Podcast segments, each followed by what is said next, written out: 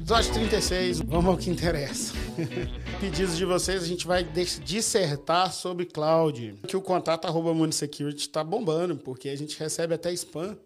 Os spammers estão bem atrás da gente, cara. Bom demais. Se tem spam atrás, quer dizer que é importante. Obrigado aí pela audiência de todo mundo aí.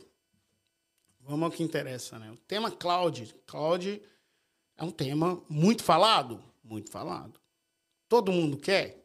Todo mundo quer. É um pouco de modinha? Não. Já foi. Já foi muita modinha. Hoje a gente vê que é uma realidade, né? Ainda mais com, com quanto mais conectividade a gente tiver, mais performance a gente vai ter para cloud, né? Mas é completamente aplicável na indústria? Essa é a questão, né? Será que a gente consegue jogar tudo na cloud? Será que tudo mesmo vai ter, vai ter essa, essa, essa possibilidade? E aí eu não quero falar assim, a AWS é melhor do que a, a Azure, que é melhor que a Google Cloud, que é melhor do que outro, Oracle. Estou falando de qualquer computação em nuvem. Sobre segurança, nós vamos falar também sobre segurança, mas para entender direito segurança, a gente tem que saber o seguinte: vai dar para operar lá? Aí tem um estudo, eu estava lendo um artigo. Esse artigo eu já li alguns anos atrás.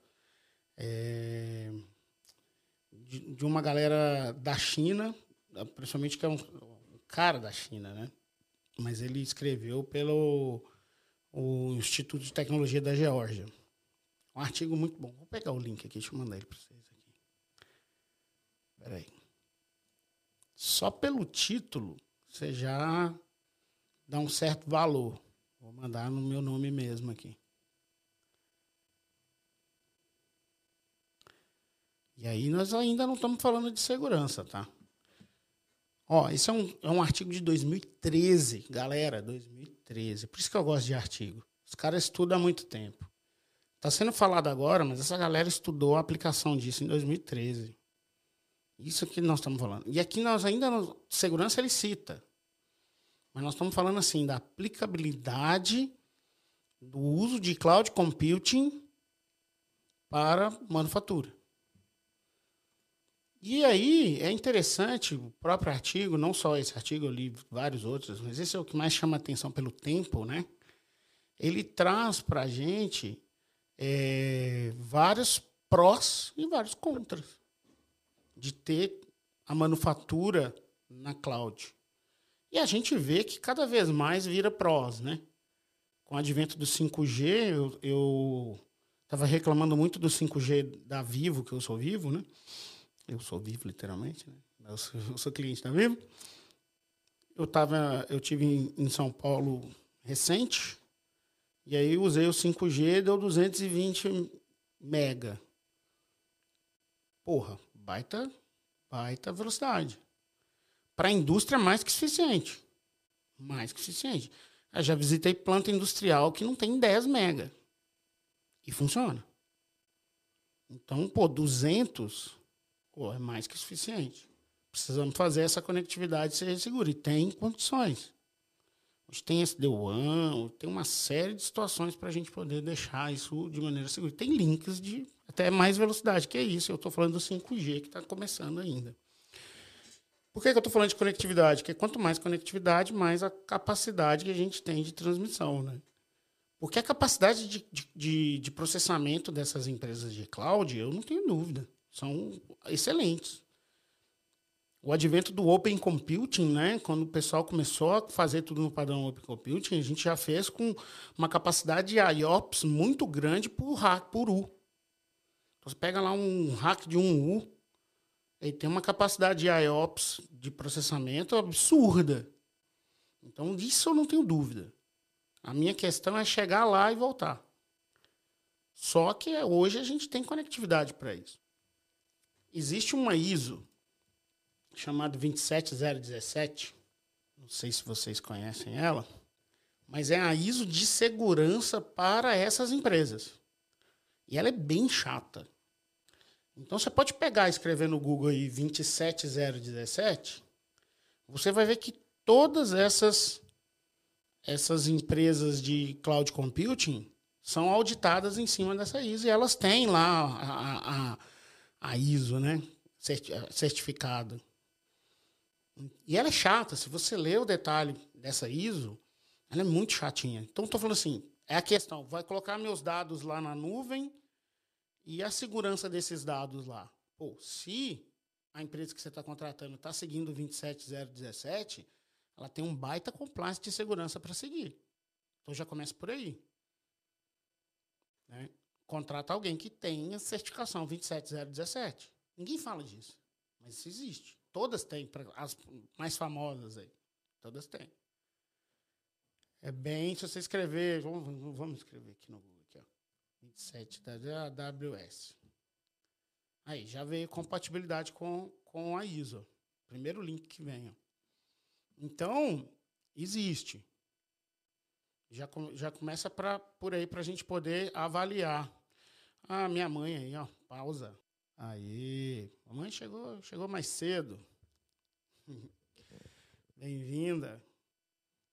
Minha mãe é sempre vai dizer, boa noite, filho, que Deus te abençoe. Rezei mais cedo. Opa, tamo junto, só para te ouvir. Gratidão, digo eu. Começa por aí a gente poder, poder analisar. Cara, eu ficaria muito tranquilo, sei lá, numa AWS, de deixar meu sistema dentro da AWS, que a AWS está seguindo esse padrão. Esse padrão é bem é muito chato. Beleza. Estou numa nuvem privada, vamos dizer assim, eu estou dentro da AWS, mas eu não estou com nenhuma aplicação aberta para a internet, pô, dá para fazer isso. Pô, então tá tranquilo, ainda estou mantendo o controle de Restricted Data Flow, que é o que a norma nos fala. E aí eu já estou alinhando com segurança. Por quê? Porque às vezes é um sistema, sei lá, um sistema de MES, você quer tirar daqui e pôr lá na nuvem? Dá para fazer isso? Dá. Tem conectividade, a latência é boa, funciona, tem redundância, alta disponibilidade. Para quê? Para o dado chegar? Tem. Não vejo nenhum, nenhum problema nisso. Se atende a performance, porque a gente tem que pensar sempre manufatura em SRP, Safety, Reliability, Performance. Eu fazendo essa alteração, eu mantenho a performance da minha operação, da minha produção? Sim. Pô, excelente. Porque a gente sabe que manter a performance tem que ter a ver com segurança, né? É, então, esse conceito de cloud, independente do nome, computing, ele vem para somar. E, pessoal, isso vai acontecer. Me desculpe os mais antigos, não, não vai dar para virar tudo. Que a gente pega planta aí que tem legado aí de 30 anos, às vezes até mais, e não vai virar. Ok. Mas algumas coisas vão virando. Você já pega um PI da vida, já vi gente fazendo um deploy de PI na nuvem. E funciona. Então, a gente tem que se preocupar muito com o teste de aceitação. A gente precisa aplicar esse, esse teste de aceitação da, da cloud. Então, um piloto é fundamental. E eu não estou falando de POC, tá? Eu tenho horror a POC, prova de conceito. Porque é você aplicar no ambiente em produção um negócio que você, hipoteticamente. E aí não dá, não dá para acontecer isso. É muito complicado principalmente industrial, fazer prova de conceito. Muita gente pede isso porque eu sei que vem da TI isso daí. Eu entendo. Mas não dá. Chega numa produção. Eu não arrisco. Faz um piloto. Já que é cloud, como disse o Rafael aqui, a cloud é só questão de tempo. É só questão de tempo mesmo. E, e como disse o André aí, já é realidade na empresa dele. Isso não tem nenhum demérito. E eu me, como eu disse antes, me desculpe os antigos, mas isso é uma realidade. Isso já é uma realidade. A gente tem que começar a pensar nisso. E se a gente pega aí os conceitos de indústria 4.0, toda a fundamentação, e Indústria 4.0, se você pesquisa no Google, ficou meio chato, né? Porque virou um clichê. Tudo agora é indústria 4.0. Eu tive na Fena Sucro semana passada. Eu vi duas empresas que parecem concorrer entre si e que se chamavam Indústria 4.0.com.br. Uma era indústria é, traço 4 traço 0 e a outra eu acho que devia ser traço 4 0. E aí eu acho que elas se conheceram e viram que tinham o mesmo domínio. Quase. Mano, quando virar a indústria 5.0, o que, é que vai ser nessas empresas, né? Virou um clichêzão absurdo. Mas um dos itens falados na, na, na versão original da, da indústria 4.0 é cloud computing. Esse é um, é um item discutido. Não só isso, 3D, realidade aumentada, Big Data, robôs, entendeu? Integração com sistemas, então assim, integração com IT. Isso vai acontecer muito. A IT está indo muito para o cloud. É, alguns serviços de manufatura também vão acabar indo. A gente tem falado muito de internet das coisas, né? Eu dou risada quando eu vejo o termo IIoT, Industrial IoT. Existe esse conceito, né? Mas eu, eu, acho que uma coisa é industrial, outra coisa é a internet das coisas. Porque se eu pegar um sensor para fazer predição de, de manutenção de máquina, de vibração, por exemplo, que envia o dado via MQTT, esse cara é um IoT dentro da indústria. Pensando na operação, ele não é determinante. Mas ele é um IoT, até um Shadow IT dentro da, dentro da indústria. E tem muito fabricante desse tipo de produto que o sistema fica na cloud. Ele manda a informação para fora. E aí vem a pergunta: você tem visibilidade, controle disso que sai? Isso que sai é uma cloud privada, vamos dizer assim, não está aberta na internet? É, na maioria que eu vi, tá. Então, beleza. É um fluxo de dados que você reconhece e confia. Se for, cara, visibilidade e controle. E se der incidente, você reage. E se der queda, você responde, responde e se der queda, você recupera. Não tem fórmula mágica. O, o erro é a gente falar assim, não, comprei o fabricante X, ele está fazendo tudo para mim, estou tranquilo, vou dormir. Você pode dormir agora, mas vai chegar uma hora que você não vai dormir mais. Uma coisa muito, muito interessante, assim, oh, deixa eu ler os comentários aqui. Maior desafio, Andrei, maior desafio que eu vejo é integrar o povo que desenvolve a solução de cloud com nós de ICS. É um, é um desafio. É um desafio. O Rafa citou do DevSecOps que eu já ia falar. É, é, eu tive num, numa indústria de mineração recente que tem um sistema muito crítico para eles, que eles estavam jogando para a cloud. E, eu, e eles queriam fazer um pentest no sistema, até não estava errado. Mas eu falei que faltou a esteira de desenvolvimento, a esteira de desenvolvimento para a gente incluir o SEC nessa esteira, porque senão eu vou viver fazendo pentest. Não é que não tem que viver fazendo pentest, é você tem que fazer pentest em cima do que você de tudo, óbvio, mas é, precisa de uma esteira de desenvolvimento isso na segurança, senão vai ficar caro, porque pentest é caro. Sai mais barato na esteira de desenvolvimento. Eu acredito muito, mas que Brasil, se tratando de Brasil, voltando a esse artigo aí de 2013, esse artigo ele tem uma tabela muito interessante, se não me engano, tabela 2, acho que é tabela 2, que ele fala sobre flexibilidades, né? Ele fala flexibilidade de tasks, de, de tarefas, de fluxo, é, de recursos, de qualidade de serviço.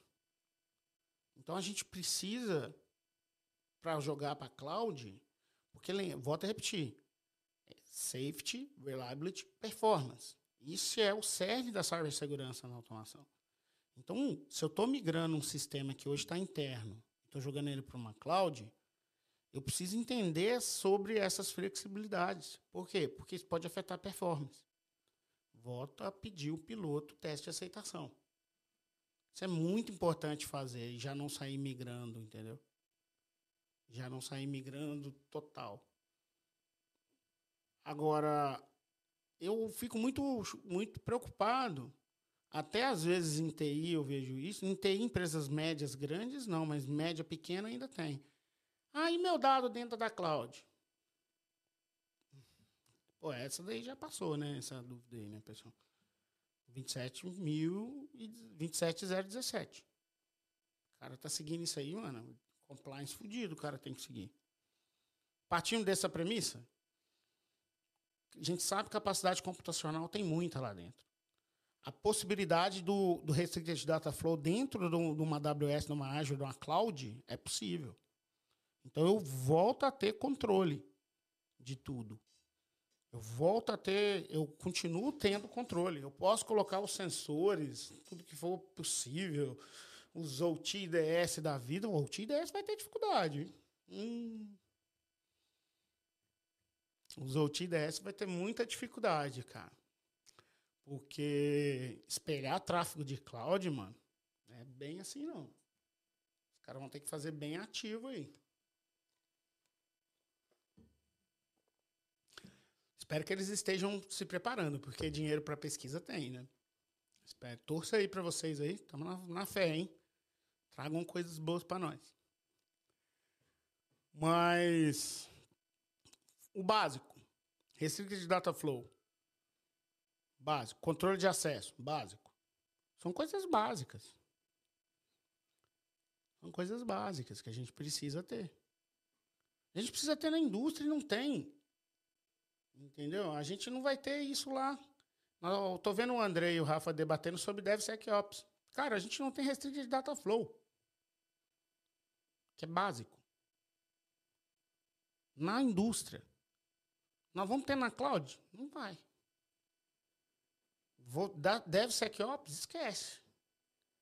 Um dia pode ser que, que a gente tenha essa maturidade de DevSecOps. É eu, eu vejo algumas empresas pensando nisso, entendeu? Eu vejo algumas pensando nisso. Então, Firewall Layer 7, o André falou assim, eu acho que Firewall Layer 7 serão fundamentais, mas de qual aplicação? Porque os Firewall Layer 7, os que a gente conhece, você conhece o WAF, né? Que é Get Post HTTP. E se o cara tiver um MQTT saindo? Vai ser difícil ter um firewall específico para essa aplicação. Vai depender muito da aplicação. Vou até repetir. Básico, fazendo o básico, cara. Controle de acesso já é um começo. É o famoso Zero Trust aí, ó. Tá todo mundo falando. Fazer o Zero Trust, cara, a gente já vai já vai fazer muito. Porque, ó, já partimos da premissa que eh, estar na cloud é seguro tem capacidade computacional lá dentro. Então eu preciso chegar lá de maneira segura também. Como é que eu vou fazer isso na indústria para lá? Vou pôr um, um, um SD-WAN? Eu faria algo assim. Ou uma VPN comum? Também. Se a gente pegar, pô, banco hoje em dia tá, tá aí. Tá aí em cloud, cara. Você tem banco 100% em cloud, cara. E é crítico também, cara. É, se a gente pegar o, a, a, medida lá de, de, de. que ano que foi aquela parada? 2018? De, do governo, né? Um, do, um dos setores que eles citam como crítico para o país é finanças. E essa galera já está em cloud já, mas vamos lá. A necessidade da aplicação é totalmente diferente. Ah, tem aplicação, em, tem pouquíssima aplicação em real time, apesar que a gente quer a resposta na hora. Eu mando o Pix, eu quero que chegue na outra conta na hora, né? Então, a gente tem que. Eu não estou vendo minha imagem, né? Eu não devo estar olhando para a tela, não, eu estou olhando para cá. Mas vocês não reparam, não, vocês estão prestando atenção. O rest... Fazer o básico, vou voltar aqui um pouquinho. Fazer o básico, eu acho que é que a gente tem que, que fazer o... quando for fazer o deploy. A empresa que eu acompanhei a migração para a cloud do PI. O PI, cara. Você pegava o cara, o operador da planta, o cara tinha o PI, acesso ao PI do lado. Então, assim, o cara tava operando uma caldeira e ele olhava o PI. Todo o processo. Cara, Quer dizer, aquela informação é em tempo real é importante para ele. Estava local. Aí eles foram para cloud, mas fizeram muito tempo de teste. Foi muito legal de ver. A gente acompanhou, fizemos todo, todo o processo de controle de acesso, tudo mais. É, uma empresa de, de IT fez toda a migração do sistema. A gente ajudou, Fire de um lado, Fire do outro, ah, tudo certinho, tudo com visibilidade e controle. E a performance estava melhor. Cara, tava... Mas por quê? Porque a infraestrutura que tinha dentro da planta, cara, era uma infraestrutura velha, ruim, switch lento, é, servidor velho. Cara, deu um up absurdo e aumentou a banda para lá. Entendeu? Então, assim, eu vi realmente, a gente conseguiu medir a melhora nisso. É, e, e, se vocês forem fazer esse tipo de migração, o legal é você medir antes, medir depois, para você ter uma noção do ganho, né? Para você até mostrar, olha aí, ó, o ganho. Mas com relação à segurança, voltando assim a esse artigo de novo aí que eu estava falando, o artigo de 2013, cara. Os caras já estavam pensando nisso. E legal, é, trazendo arquitetura e framework para isso. Isso que, isso que é interessante. Se você pegar a figura 2 do artigo está na página 7, ele traz para a gente como que é hoje e como vai ser com cloud. A tendência é que a gente tenha muita API também para a indústria. Eu vejo, estou falando pelo PI, né? Que é o que eu vi já migrando. É, deve ter vários outros aí, mas é o que a gente participou recente. E aí, uma vez que está dentro da cloud, cara, você tem que começar a pensar na segurança. Preciso, eu preciso estar aberto para a internet? Não. No caso lá, não, tá? Mas eu já vi PI aberto para o cara acessar de fora. Tá, aí você tem que começar a olhar outras coisas. Cross-site scripting. Já tem uma vulnerabilidade pesada de cross-site scripting aí. Deixa eu ler um pouco de comentário aqui. Andrei. Já vi dois cenários por aí. Um com servidores dentro da empresa, com dados vindo da rede de controle, uhum. passando pelos servidores internos e indo para a cloud por 443. É, um AF em se tratando de se ele tiver um IP público, tem IP público aí? Suponhamos que não. IP público, cara, um AF você você já controla qualquer alteração de get post aí do HTTP, né? Até aí tudo bem. Mas tem IP público, cara. Na aplicação, você já tem que pensar em DDoS, você tem que pensar em outras possíveis falhas, né?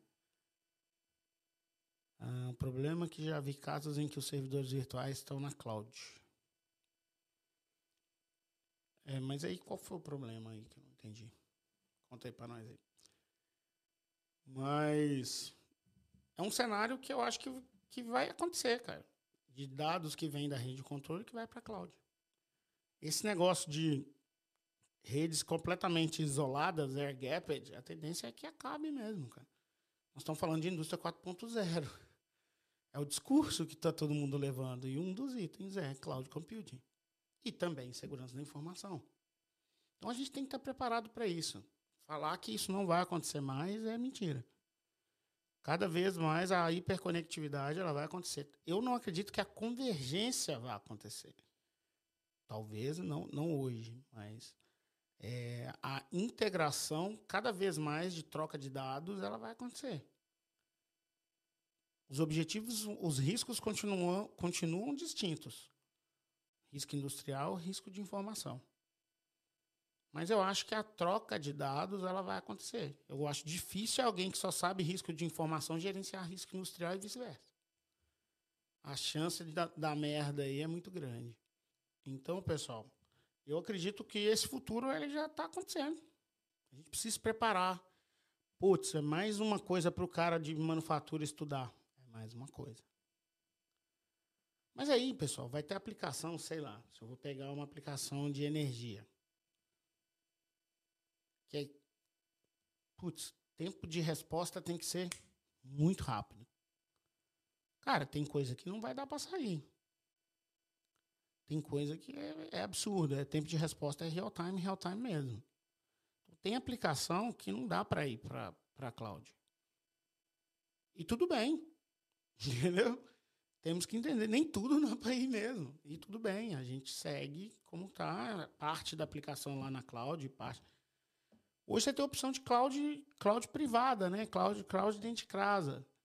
Eu estou falando o quê? Ao invés de você usar os hardwares lá da, da AWS, da Azure de, e por aí vai, você vai ter dentro de casa esse conceito de cloud. Porque a Nutanix, por exemplo, faz isso. Pô, para quem não conhece Nutanix, a gente trabalha com Nutanix aqui, putz, cara, Nutanix é sensacional. É a cloud dentro de casa. É o mesmo conceito de, de cloud. E aí, quem fez um projeto com a Nutanix recente foi a Neoenergia. Pô, empresa de energia.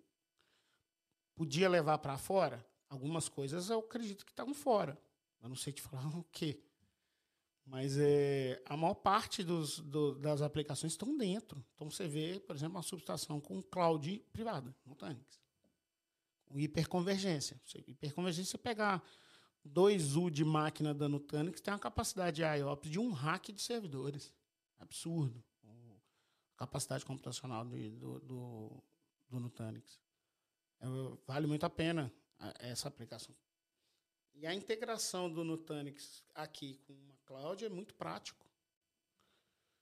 Ah, o que, que ele mandou aí? Mais?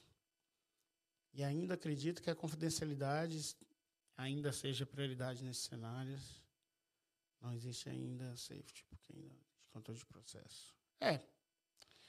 Mas aí vem o seguinte, né, cara? Safety, é, ele não é só ter controle de, de, processo operacional. Se essa aplicação ela derruba a minha operação, é infringe em safety. Então, o caso que eu citei do PI, se o operador não tem acesso ao PI, ele não consegue tomar decisão. Pô, então aquele PI é importante. Isso afeta o safety. Então precisamos pensar primeiro no safety, que é manter aquilo ativo. Depois a confiabilidade disso com hardening, né, principalmente. E por último, ter ganho de performance. Mas não necessariamente não temos que visar a performance, né? Tem que também visar a performance. Não só a performance da aplicação, mas a performance de produção. Né? De produção. Então, eu acredito sim que a, a, o safety ele já é afetado quando uma aplicação que é importante para a operação está fora. No conceito, né? E assim existe o impacto que ele colocou aqui, que nesse cenário ainda tem. É o que eu falo. Onde que está o safety? Você avaliou o seu risco? Você sabe a consequência e impacto? A gente está falando no grupo que a gente tem paralelo aí sobre marketing demais, né? Pô, que tenho, a gente tem visto aí de notícia de marketing, ah, que eu posso tomar conta do PLC e roubar tudo, ah, que eu consigo hackear por LED. Eu falei, putz, cara. Se a gente for acompanhar isso aí, pessoal, nós vamos ficar doidos. primeira coisa que tem que fazer é o seguinte, irmão. Avalie seu risco. Sabe o que é importante para consequência e impacto. Sabe a consequência e impacto do que é importante para você. Depois você vê vulnerabilidade e ameaça. Estão começando o contrário. Estão começando com vulnerabilidade. E aí uma inundação de notícias. Cansa. Eu tô cansado. Porque, bom, cara, aí, será que eu tenho? Ué, a primeira coisa que você tinha que fazer é assim, você tem esse risco aí? Já conversamos caso de gente que gastou uma reunião inteira para um outro cara na reunião falou assim: não, mas a gente não tem esse risco, porque não temos esse tipo de dispositivo aqui dentro. Perdeu tempo. Era a mesma coisa. Então volta, volta a avaliação de risco. E eu tô falando, não precisa fazer um Cyber PHA completo, pessoal. Saiba do seu risco. Eu tô na nuvem, tô local. Tá na nuvem, você ainda tem que pensar na performance, né? Mas tá estando lá ou tá no local, você tem que saber do seu risco. O que, que, que, que tem alta consequência e impacto pro processo produtivo. Sabendo isso, você toma ação. Oh, o André colocou aqui com o IC33, que é o curso de Risk Management da ISA, né? Alinhado com a norma, né? A gente vê muito o, o 6244332, né? Ele fala assim: vou me tornar diligente com todas essas notícias. Eu vi você atuando no grupo aí, cara. Oh, não tenho nada a ver com essa história. Quem te deu o curso foi o Felipe. não tenho nada a ver com isso. Tenho sim, eu fico tocando mesmo. E aí vocês vão lá atrás que vocês são fera. Cara, risco. Pessoal, não é clichê. Não é ferramenta que vai te trazer o risco. Ferramenta para te apoiar. Não é que elas também são ruins, tá? Pelo amor de Deus. Mas ferramenta vai te apoiar. Agora, quem tem que saber do risco é você, dono do seu negócio. Cara, não terceiriza isso. Cara, para, senta, avalia, entende. Vou jogar para cloud, não tem problema. Para, senta, avalia, entende o risco. E o risco de SRP, Safety Reliability Performance. Porque aí a gente não fica olhando só o hacker, é o cara que vai olhar o LED que pisca, que vai hackear. Pô, essa daí para mim foi foda. É, é possível, é possível, cara, mas eu tenho esse risco? Não. Então, é, eu não vou pirar. Tem como avaliar? Não. É aí que as ferramentas entram. A ferramenta consegue acelerar o processo da avaliação para mim? Sim. Putz, aí é legal. Mas faz isso sem falso positivo? Não. Ela gera muito falso positivo. Já falhou. Preciso de alguém com menos falso positivo, então. Existe, tá? Otório é excelente para isso. Entendeu? A gente a gente está fazendo um curso da Autório com a galera lá de fora, que eu, nossa, cada vez eu me impressiono com essa ferramenta. Eu acho que eu vou dar uns treinamentos de Autório aí para todo mundo aí, só para vocês verem isso de perto. Que é brincadeira, cara. Parece que é zoeira, mas não. Bom, mas não estamos falando de Autório. É... Resumo de Cláudio, pessoal, para a gente não prolongar muito. Vai colocar o seu sistema em cloud? Todo mundo quer que você faça isso? Escolha alguém que tenha compliance com a ISO 27017. Primeiro passo. Porque aí tá, você está garantindo que você está colocando no lugar seguro. Avalie a capacidade computacional que a sua aplicação precisa sem travar. Porque aí você vai contratar a máquina certa lá. O bom dessas máquinas é que subir isso daí é fácil. Basta ter dinheiro. que com um clique de mouse você sobe a, CPU, as memórias. É, é fácil. Mas saiba o que você precisa. Ah, vou fazer igual a Neoenergia fez, vou trazer para dentro de casa. Vou contratar um Nutanix também. Pode ser uma opção. Mas ainda não chegamos na questão de, de risco. Beleza. Vou levar... A aplicação é possível de ser levada? É. Então vamos fazer um piloto. Nesse piloto, avalia o risco. É o melhor momento para você fazer isso. Avalie o risco. De onde para de dentro para fora, de fora para dentro, daqui para lá, de todos os lados. De conectividade, local, se a aplicação está vulnerável ou não está, faz um pentest. A gente está fazendo um pentest numa empresa de energia grande, um ADMS Schneider. Pegamos um monte de vulnerabilidade na primeira vez, na segunda já não tinha mais. Porque os caras foram espertos, foram lá e tinha, óbvio, mas não tinha tantas quanto na primeira. Quer dizer que se a gente fizer uma terceira, vai ter menos ainda. Quer dizer, os caras foram safos. Prendeu, mitigou, vai só mitigando até dar uma estabilizada. Zerar, a gente sabe que não zera, mas até mitigar muito. Então, avalie o risco no piloto, mas faz o piloto. É tudo que você vai poder levar? Não. Não é tudo. Tem coisa que não tem jeito mesmo, tem que ficar na planta lá local. Né? É, BHZ Aero. Ai, tamo junto. Ah, gente, acessa o BHZ Aero para ver os aviões pousando lá em Confins. No é bruto, cara. Tanix é bruto. A gente acredita mesmo. E tem gente comprando no aí para valer para a indústria, tá? É, é, realmente diferenciado mesmo. É... A gente está quase no fim aqui. Estou vendo que vocês não têm mais perguntas. Então, estou fazendo um resumo. Vê a 27, vê se tem 27.017, importantíssimo. avalie a capacidade das máquinas, e aí como que eu vou chegar lá? Pô, é 5G? Não sei, cara. Mas pega uma conectividade boa, hoje tem. Nem em todos os lugares, tá? Já visitei planta que é um mega e não sobe. Já visitei planta que é 500k. Eu, gente, esse ano, tá? Não tem como subir. Não tem mesmo. Então, não vai dar para pôr cloud computing ali. Você vai migrar uma aplicação que aí chega num lugar só tem um mega. Não vai funcionar. Vai dar merda. Então tem que pensar nessa questão toda. Eu vou manter a performance. Cara, guardou o conceito de SRP na cabeça, Safety, Reliability, Performance. Se sempre você pensar nisso, não tem erro. Não tem erro. Cara, vai atender. Um mega não tem performance. E assim vai, pessoal. Aplica os Foundation Requirements.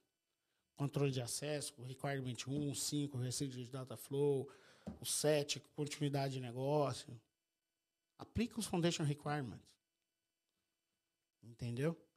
É isso aí. A, a, o desafio para eólica. É, é, inclusive essa que eu estou falando aí, André, esse link é para eólica, tá? É de eólica.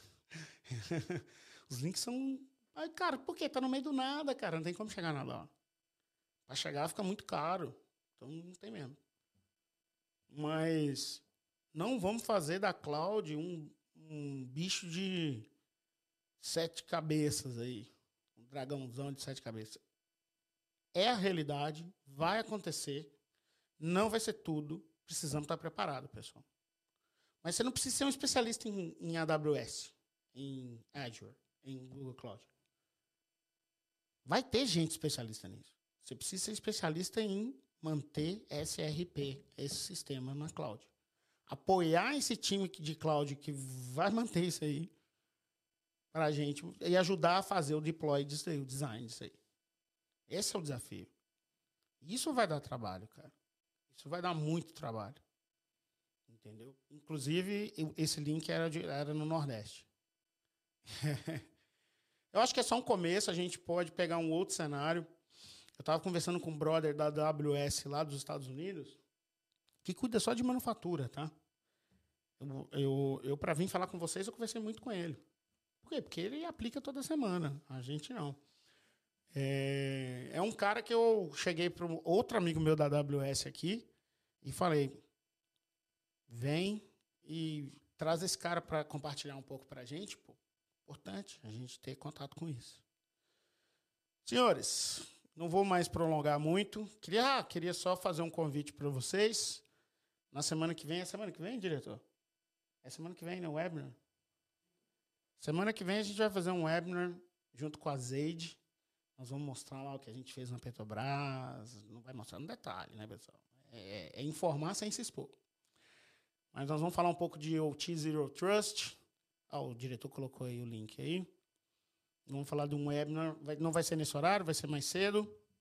Webinar, mais cedo, podcast, 19 horas. Mas a gente vai falar de OT Zero Trust, bem no detalhe, conceito. Na verdade, assim, Vamos falar mesmo, sem meias palavras. Mas vou trazer também o Arnaldo Omoto, que é, é, um, é um diretor, não sei o cargo dele lá na Zeide, não. Mas é um brasileiro que trabalhava na Rockwell, que hoje está na Zeide também. Vai ser um cara bom demais, cara. Zeide é muito bom, cara. Você conversar com a galera lá na Petrobras, lá com o Marcelo, Marcelo, não sei se você está vendo aí, fala com a turma aí. Se você estiver vendo, você escreve aí. Quem estiver vendo, né? O pessoal, a gente recebeu um feedback que o pessoal está gostando muito. Eu, eles não falaram para mim diretamente. Mas realmente é uma solução realmente muito boa. Muito boa mesmo. Beleza, senhores? Obrigado aí pela presença. Tamo junto. Até a próxima que vai ser 7 de setembro, hein? Quero ver todo mundo aqui, hein? Quero ver ninguém folgado, não, hein? Tamo junto. Valeu.